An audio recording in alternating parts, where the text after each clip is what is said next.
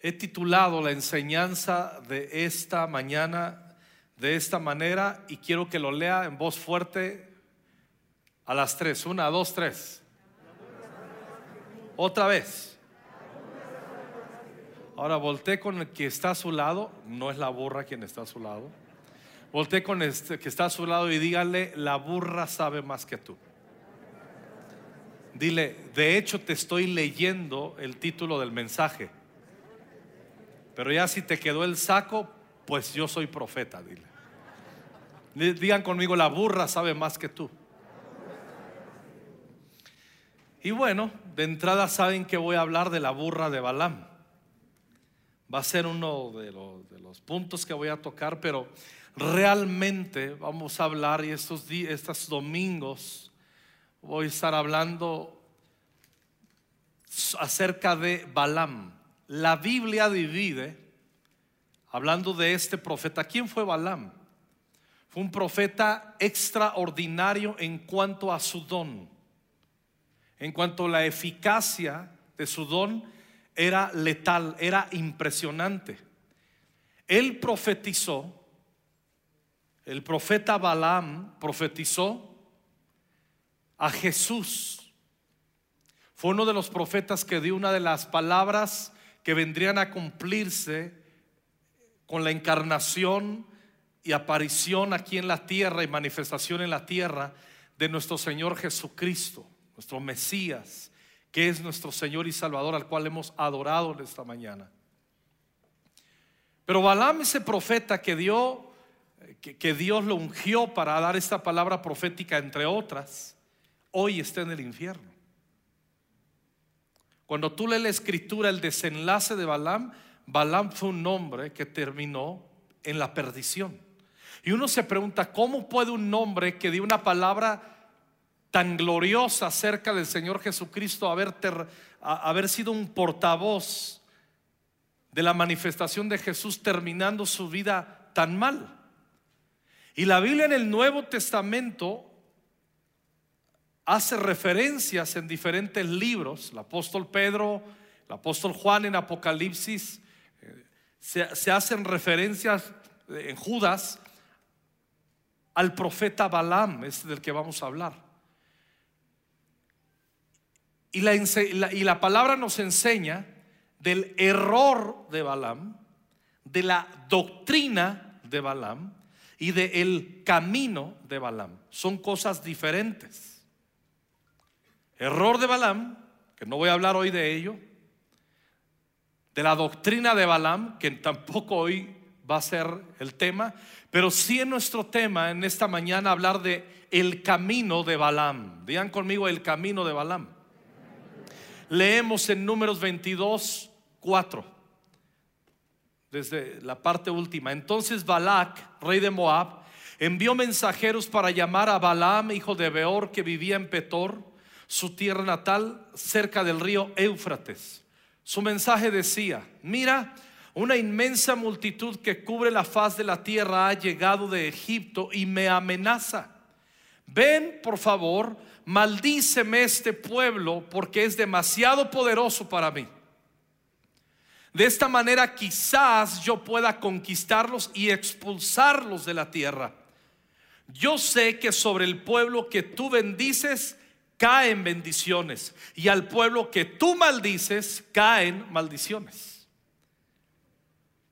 Todos sabemos que este rey Balak, rey de Moab, se está refiriendo a esa multitud que él está temblando de miedo, se está refiriendo al pueblo de Israel que está saliendo de Egipto.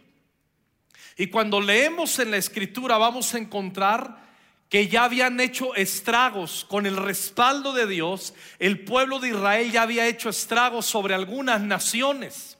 Y la nación que le correspondía, el turno le tocaba a la nación de Moab, del cual acabamos de leer, Balac era el rey. Y Balac, sabiendo que Balaam, el profeta, tiene una reputación impresionante como profeta y este hombre Balak entiende cómo funciona la esfera espiritual. y, y- le trata de contratar, trata de convencerlo y le dice, ven, porque a quien tú maldices, le cae la maldición. Y a quien tú bendices, queda bendecido. Así es que ven, maldíceme al pueblo de Israel, porque si no los maldices, van a acabar conmigo. Es un pueblo bien fuerte, es un pueblo que trae un respaldo impresionante. Ayúdame, como decimos en México, hazme paro. Te doy una lana, te pago para que lo hagas. Sucede otras cosas que no vamos a omitir por ahora, pero llegamos al versículo 12.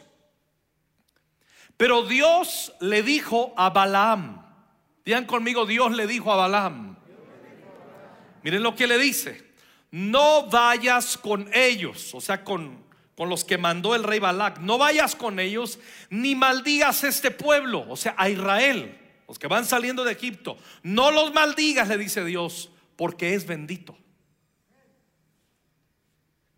Ya se acabó, ya está la indicación clara, ¿sí o no? Lo contrata Balac y va delante de Dios y dice, ¿qué onda Dios? Dice, no vayas. Pueblo de Israel es bendito, ya lo, estás demo- ya, ya lo demostré, he dado unas victorias ahora que, que- que cruzaron el mar, no vayas. Están benditos, no pierdas tu tiempo. Está establecida la palabra de Dios. A la mañana siguiente, Balaam se levantó y le dijo a los funcionarios de Balac, del rey Balac, regresen a su casa. El Señor no me deja ir con ustedes. Verdades a medias son mentiras. Está bien, el Señor no me deja ir con ustedes, pero no les completó todo lo que Dios le había dicho una noche anterior. No les dijo, no puedo ir con ustedes, el Señor no me deja ir con ustedes y no tiene caso ir porque Dios me acaba de decir que no pierda mi tiempo porque no van a funcionar mis maldiciones porque es un pueblo bendito. No debió de haber contestado eso Balaam a los sirvientes, a los emisarios de Balac, ¿sí o no? Pero nomás le dijo la mitadcita, ah, muchachos, no puedo ir, Dios no me deja. Entonces los oficiales moabitas regresaron al rey Balac y le informaron, Balaam se negó a venir con nosotros, así que Balac intentó de nuevo, esta vez envió un mayor número de funcionarios aún más distinguidos a los que los que, los que envió por primera vez. Llegaron donde estaba Balaam y le transmitieron el siguiente mensaje, esto dice Balac, etcétera, etcétera. Versículo 18. Entonces Balaam le respondió a los mensajeros de Balac. Escuchen lo que contesta Balaam. Aunque Balac el rey me diera su palacio repleto de plata y oro, no podría hacer absolutamente nada en contra de la voluntad del Señor mi Dios. Digan conmigo como dice José, wow. Una, dos, tres. Es una respuesta impresionante. Da la apariencia, Balaam, que es un hombre sujeto a Dios y sometido a Dios. Pero al último es pura farolada y mera fachada. Porque si va- seguimos leyendo, dice en el, en el- el 19, pero quédense aquí una noche más y veré si el Señor tiene algo más que decirme. Oh, por fin. Aunque me diera la mitad del palacio lleno de riquezas, yo no haría nada que mi Dios no me pida.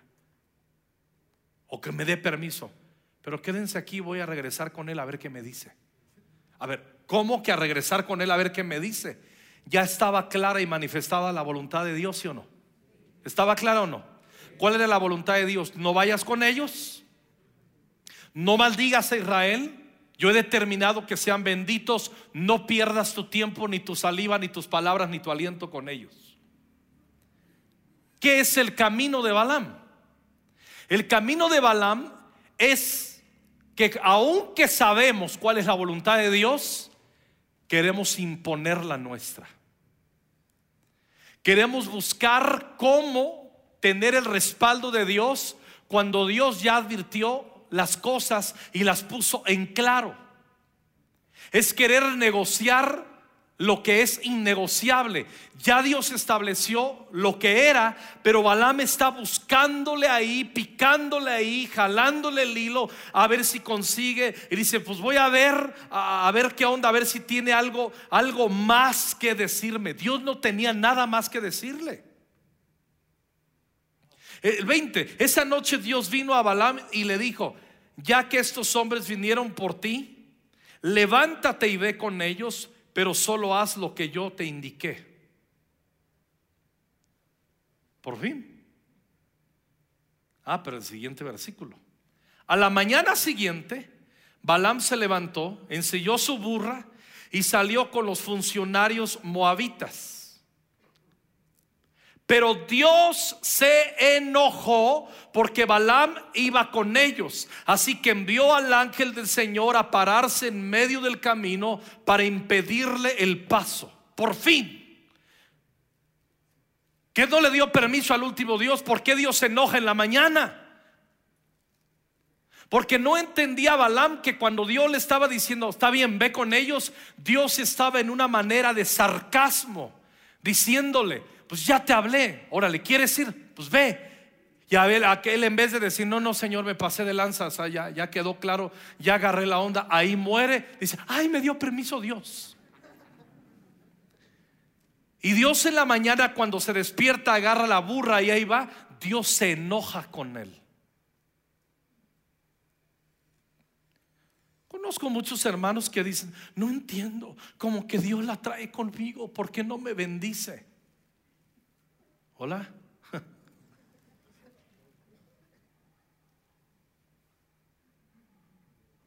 Se enojó por porque Balaam iba con ellos, así que envió, lo volvemos a leer, el ángel del Señor para pararse en medio del camino, para impedirle el paso. Digan conmigo, para impedirle el paso.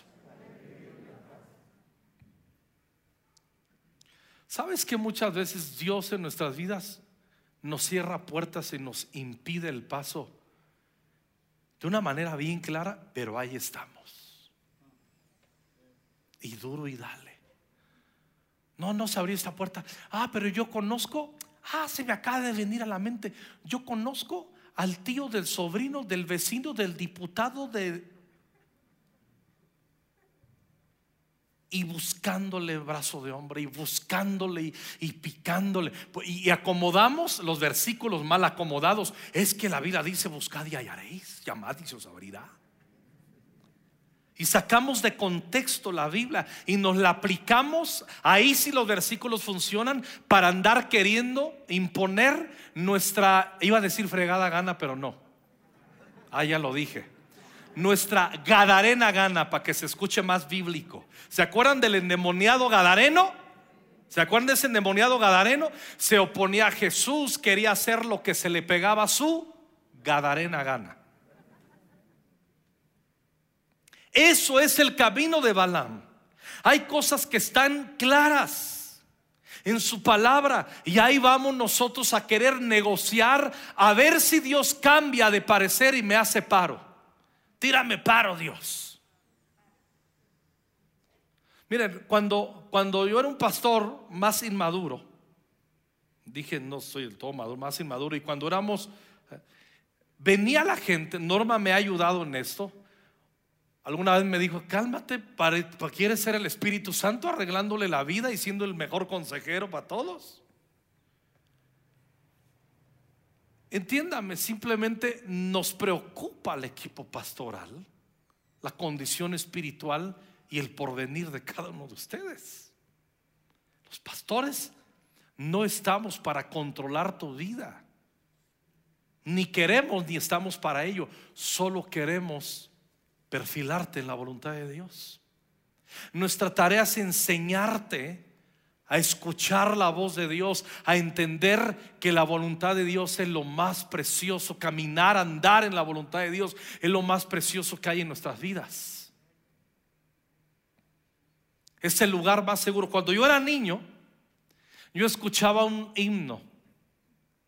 ¿Me ayudas? Eh, ¿Dónde está el pianista? Se fue al baño, a los tacos. Siempre le atino al pianista cuando se va, ¿verdad? Pero bueno.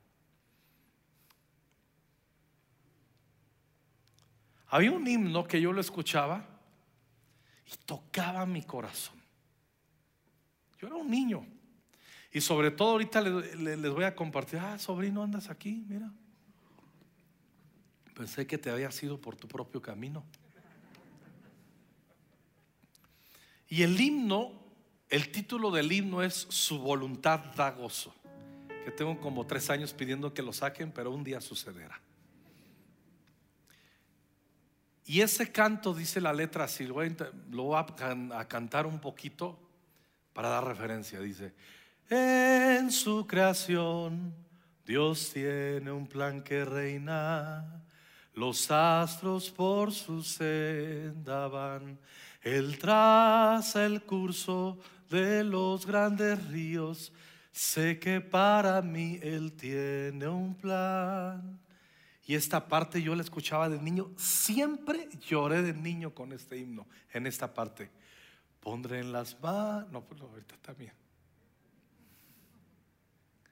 Pondré en las manos de Dios mi ser. En sus heridas yo puedo ver promesas en la gloria que puedo tener si la voluntad del Señor yo quiero hacer. Y yo le decía a mamá, a mis hermanos, ¿qué es la voluntad de Dios? Y dice, cállate, no me ayudaban mucho a mi fe, mis hermanos. Pero un día le pregunté a uno, de, a mi maestra, yo era un niño, ¿qué es la voluntad de Dios? Y ella me contestó así, es lo mejor. Una sabiduría. Y dije, entonces lo mejor. Entonces descubrí que voluntad de Dios es equivalente a lo mejor que me puede pasar en la vida. Fui luego descubriendo que es verdad en la medida que descubrí la palabra, en la medida que fui creciendo, entendí, como dice el salmista, el hacer tu voluntad, Dios mío, me ha agradado.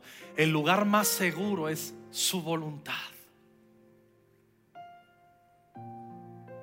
Pero para estar en su voluntad, escuchen bien, vivir en su voluntad es un acto de obediencia. Oponernos a su voluntad es un acto de rebeldía.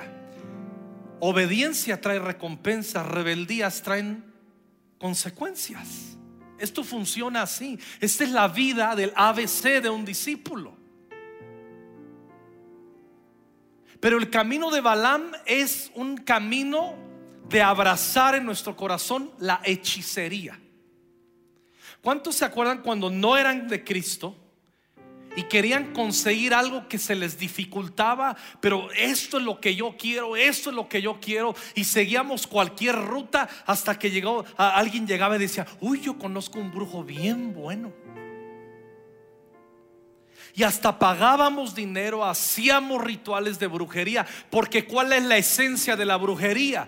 La esencia de la brujería, por eso es una obra de la carne en la Biblia, y por eso dice que los que practican hechicerías van a ir al infierno, no heredarán el reino de Dios. ¿Cuál es la esencia de la brujería? Es la rebeldía.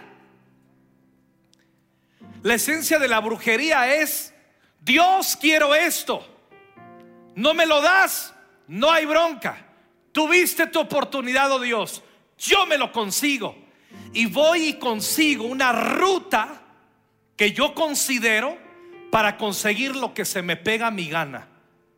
Y hacerlo a mi manera y conseguir lo que yo quiero, aunque Dios no esté de acuerdo. Eso no es ser un discípulo de Jesús.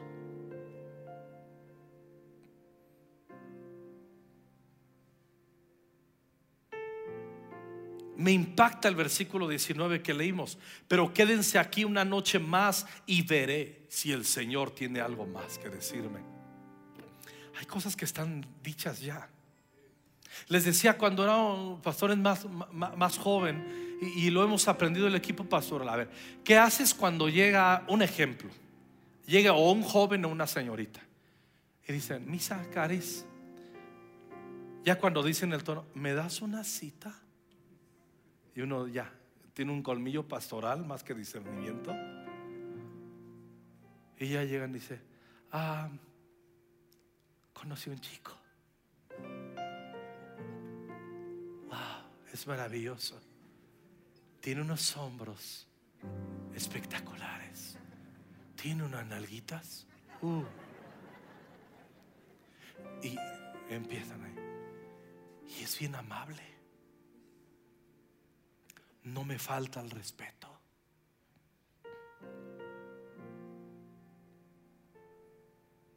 Y es mi novio. Y me quiero casar con él. Ok. Los pastores decimos, ok. ¿Qué haces ante ello? Ya tomaron su decisión. ¿Qué haces? Se acabó la cita. Uno como pastor no puede decir, Señor, bendícelo en esta mala decisión y prospérale. Tampoco maldecimos. Nuestra tarea es guiar tu vida, enseñarte a discernir la voluntad de Dios. A mí me encanta ver hombres adultos que vienen, se ve que son hombres, saben exponerse, saben pedir consejo ante situaciones. Esos son los hombres que yo más respeto. Pa, estoy confundido en esto. ¿Me ayudas a tomar esta decisión? Hombres que la verdad ni debieran pedirme un consejo de la estabilidad que tienen, pero esos son los más inteligentes. Y otros tomando decisiones de negocios, tomando decisiones en su vida, haciendo que se les pega su gana. Escucha bien, ¿tú crees que nosotros estamos con un cetro y un trono? Pum, pum. Somos su majestad los pastores. Y si no nos consultas, ultas, ultas, morirás, perro maldito. Nada que ver. Solo somos pastores. Solo guiamos. El deber que tenemos, aquí estamos todo el equipo pastoral, el deber que tenemos y que sabemos que lo tenemos, y hay de nosotros y no, es estar sensibles a la voluntad de Dios, tiernos y sabios a la voluntad de Dios, bajo los preceptos de la palabra de Dios, para que cuando tú solicites un consejo, nosotros te decimos, bueno, ¿qué te ha hablado Dios esto? Me parece que estás escuchando a Dios bien, dale. ¿Qué te ha hablado Dios esto? Bueno, creo que eso no va conforme a la palabra. ¿Qué vas a hacer? ¿Qué vas a decidir? Ese es el trabajo pastoral. Nosotros no te vamos a decir con quién te vas a casar. Pero sí podamos darte una pista de lo que te esperas si te casas con quien no. Hola. Ya cuando dicen, es que lo amo y, y ya, o sea, ya hasta da flojerota pastoral, decir, oye, pero tú has crecido aquí desde niño, desde niña y te has enseñado, no escuchan a sus papás, no escuchan la voz de la palabra, no escuchan a nada. ¿Qué haces ya? No hay nada que hacer.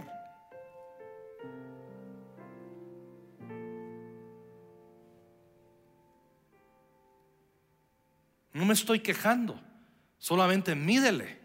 Nos importa tu vida nos importa tu casa, nos importan tus hijos. ¿A quién pastoreamos? A los que oyen la voz pastoral. Y la voz pastoral del príncipe de los pastores de Jesús y nosotros somos un eco de su voluntad. Somos unos moderadores de la voluntad perfecta de Dios. Pero tú eres quien decides.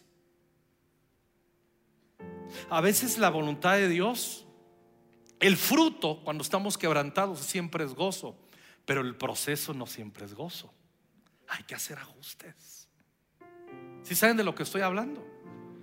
Hay muchas cosas que yo le he pedido a Dios y que Dios me dice no. Y que yo no voy a jugar al camino de Balaam. Yo que sí le digo a Dios, pues yo quería un sí, pero tú dices un no. No hay bronca. Sigue siendo mi Dios, pero te confieso que estoy en crisis y no me gusta que no me des permiso. Y a veces Dios me dice, pues a mí me vale lo que tú pienses. Y a veces me dice, yo te voy a ayudar, Alejandro, a procesar esta crisis. Y yo le digo, pues ayúdame rápido también, así como me dijiste rápido que no, ayúdame rápido a procesarlo. Y yo dialogo así con Dios.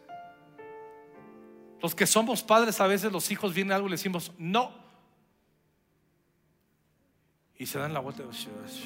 ¿Qué? ¿Qué? No, estoy orando en lenguas. Ah, no manches. No, y eso cuando nos tocan hijos así, porque yo tengo unos hijos, nomás los míos, les gusta negociar cuando dijimos no. O es esto, pero es que, que no. Y el camino de Balaam es ese. Ni, pedimos consejos, ni nos aseguramos de estar en la voluntad de Dios. Actuamos visceralmente eso es el camino de Balaam. Dice, de veras se me acabó el tiempo. Wow. 21. A la mañana siguiente Balaam se levantó, ensilló su burra y salió con los funcionarios moabitas, pero Dios se enojó, etcétera. 23.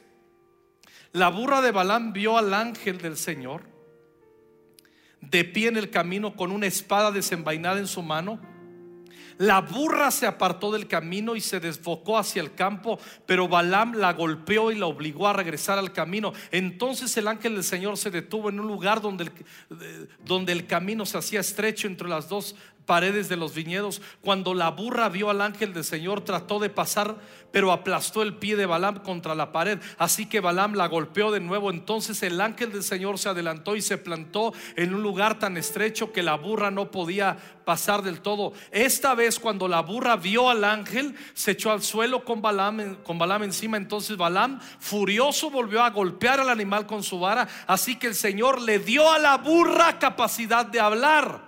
¿Qué te he hecho para merecer que me pegues tres veces? Le preguntó a Balaam. Yo salgo corriendo. Y Balaam, me has dejado en ridículo. Gritó Balaam, si tuviera una espada te mataría. Se puso de alegar con la burra.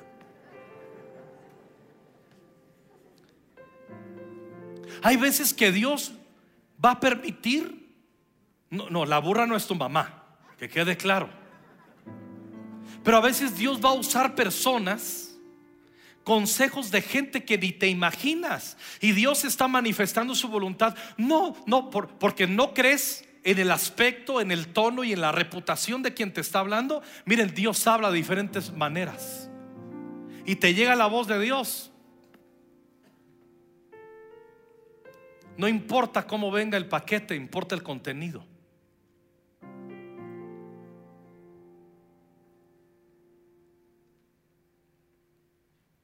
Y le dice el 30, pero yo, le, dice, yo soy la misma burra que has montado toda la vida. Le contestó la burra, ¿alguna vez te he hecho algo así? No admitió Balaam. Entonces el Señor abrió los ojos de Balaam y vio al ángel del Señor de pie en el camino con una espada desenvainada en su mano. Balaam se inclinó y cayó rostro en la tierra. y el ángel de Jehová, que es Cristo aquí, cuando tú lees en la Biblia, el ángel de Jehová en el Antiguo Testamento es Cristo Jesús. Luego vino el misterio y la gloria de la encarnación y la manifestación para salvación. Esto es una doctrina teológica, no la vamos a tratar ahora. Pero es Cristo mismo que se le aparece. Y dice, ¿por qué le pegaste a la burra tres veces? Cristo defendió. El ángel defendió más a la burra que a Balaam. le preguntó el ángel del Señor, mira, he venido a impedirte el paso porque con terquedad te me opones. He venido a impedirte el paso porque eres un terco. Las cosas están claras, pero y duro, y dale, y duro, y dale, y duro, y dale. Y miren lo que dice, me impacta el 33. Tres veces la burra me vio y se apartó del camino, porque la burra sabe más que Si no, mira lo que le dice, te aseguro que te habría matado a ti y habría dejado a la burra con vida. Te reviento si no es porque la burra te salva. La misma burra le dice, ¿por qué me pegas? Te he hecho en tantos años esta escena. Y Balaam, no, pues no, pues entonces agárrala a la onda, Balaam. Agarra la onda, te estoy salvando el pellejo y tú no entiendes. Ah, pues, discutiendo Balaam con la burra. Y de repente el ángel del Señor dice, la burra sabe más que tú, es más sensible a mi presencia que tu propio corazón.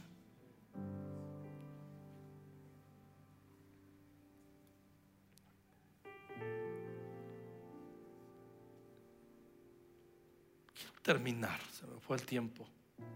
Acompáñenme, por favor, al Salmo 81. De los versículos 8 al 16. ¿Qué, qué pasaje? Se los quiero compartir, eso Dios lo escribió por mí. Pero lo puedes tomar para ti. Escúchame, pueblo mío, en tanto que te doy severas advertencias. Cambia el nombre de Israel y te invito a poner el tuyo allá en casa. Oh Alejandro, ¿o qué? Oh, oh Alejandro, si tan solo me escucharas. Jamás debes tener un Dios extranjero, nunca debes inclinarte frente a un Dios falso, pues fui yo el Señor tu Dios quien te rescató de la tierra de Egipto. Abre bien tu boca y la llenaré de cosas buenas. A Israel le está hablando, al pueblo de Israel le está diciendo, ve cómo te salvé. ¿Se acuerdan con el poder de la Pascua, que era una figura de Cristo en nuestra Pascua? A nosotros Jesús nos salvó muriendo en la cruz en nuestro lugar. Y está diciendo, ¿por qué no contemplas la obra de salvación? Versículo 11. Pero no, mi pueblo no quiso escuchar. Israel no quiso que estuviera cerca. O sea, me mandaron a freír espárragos, me mandaron a la goma, está diciendo Dios. Así que dejé que siguiera sus tercos deseos y que viviera según sus propias ideas. Llega un momento en que Dios no le escuchamos. Y dice, pues dale.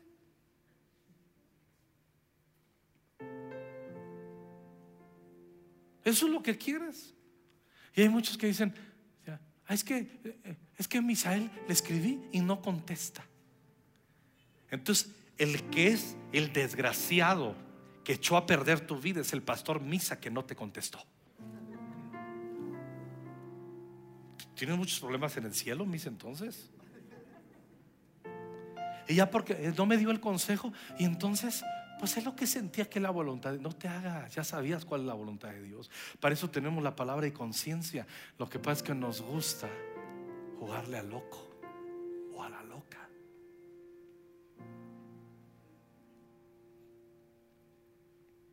Dice la Biblia, no menosprecies el consejo de tu papá. No saques a tu mamá de la jugada de tu vida. O escúchalos.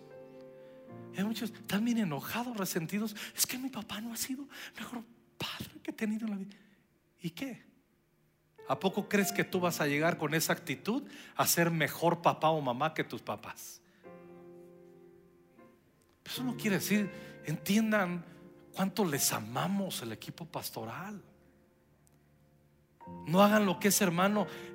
Buscan, hay un montón de líderes excepcionales, llenos del Espíritu Santo, maravillosos, pero hay cuatro o cinco despistados que les gusta brillar y querer jugar a ser los pastores aquí eh, o en lo oculto de la iglesia. Y no falta quien les dé chamba, porque les hace oír lo que ellos quieren oír. Eso es el camino de Balaam. Al último, ¿tú crees que nosotros vamos a llegar a pelear con esos líderes que quieren brillar y, que acá les gusta? De eso viven. Pero no dan consejos conforme a la palabra.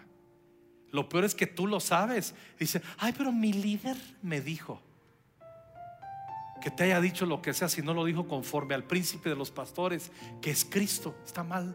Así mismo yo se los diga, que soy su pastor. Así mismo parte del equipo pastoral lo digamos. ¿Qué dice la palabra? Pero llega un momento, hermanos, que Dios dice, te dejé que siguieras tus tercos deseos y que vivieras según tus propias ideas.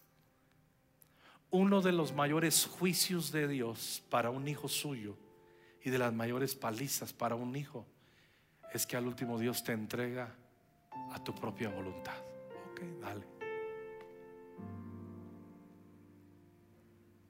Y termina diciendo, oh si mi pueblo me escuchara, Oh, si Alejandro me siguiera y caminara por mis senderos. Qué rápido sometería a sus adversarios. Qué pronto pondría mis manos sobre sus enemigos. ¿Dónde está el poder y la autoridad para ver a nuestros enemigos delante de nuestros pies en nuestra obediencia?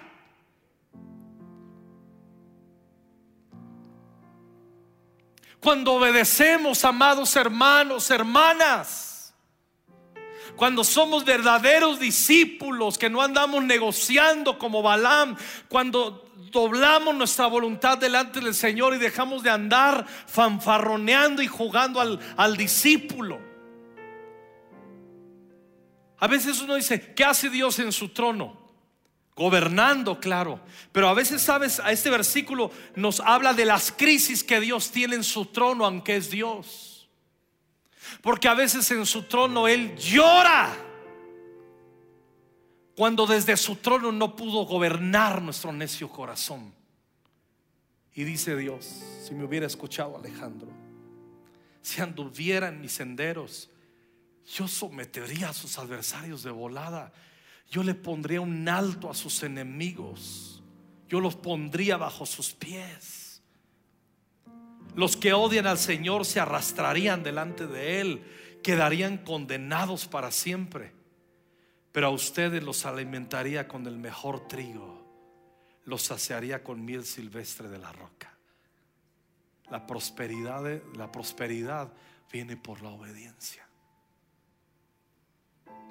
Dios está diciendo ahí, yo te prosperaría de una manera extraordinaria en la medida que tú me obedezcas, que me honres, que honres mi voluntad. ¿Por qué hacemos tiempo con Dios?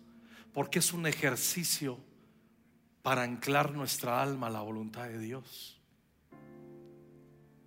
No es una terquedad pastoral. Es una herramienta. ¿Por qué, por qué hacemos discipulado?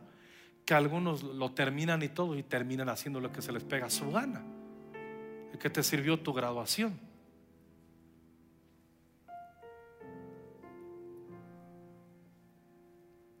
Amados, lo único que deseamos es que te vaya bien.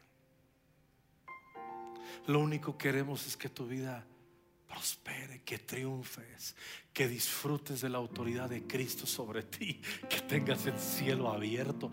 Eso es lo único que buscamos, el equipo pastoral. No tenemos tiempo de perder el tiempo queriéndonos imponer ante asuntos que tú ya sabes en tu corazón. O sea, neta, o sea, ¿para qué vienes nomás a comunicarnos lo que vas a hacer?